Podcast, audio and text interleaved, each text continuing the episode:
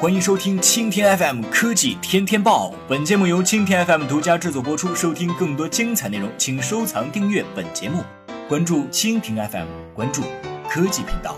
谷歌内部有一项研发计划，名为 ARA，研发模块化智能手机。这个项目在上周的零分之一开发者大会上终于有了新的进展。谷歌在上周表示，Project ARA 模块化手机将会在明年上市。而在今年秋季，模块化手机将会率先提供给开发者进行开发和测试。从谷歌给出的官方视频来看，模块化手机可以让用户随意的更换电池、相机、扬声器等模块和零部件，通过定制化的外观给用户更多的选择。目前，谷歌已经同三星电子、索尼、松下等设备商展开合作，开发适用于模块化手机的新零部件。Project Era 这一款最早可以追溯到2013年，最先由摩托罗拉发起，之后又被纳入谷歌面向未来计划中去。去年我们仅仅能够看到模块化手机的原型机，而现在概念设计即将落地成为现实。除此之外，韩国厂商 LG 今年也推出了部分模块化的 LG G5，或许这种设计思路会成为未来智能手机的一个发展走向。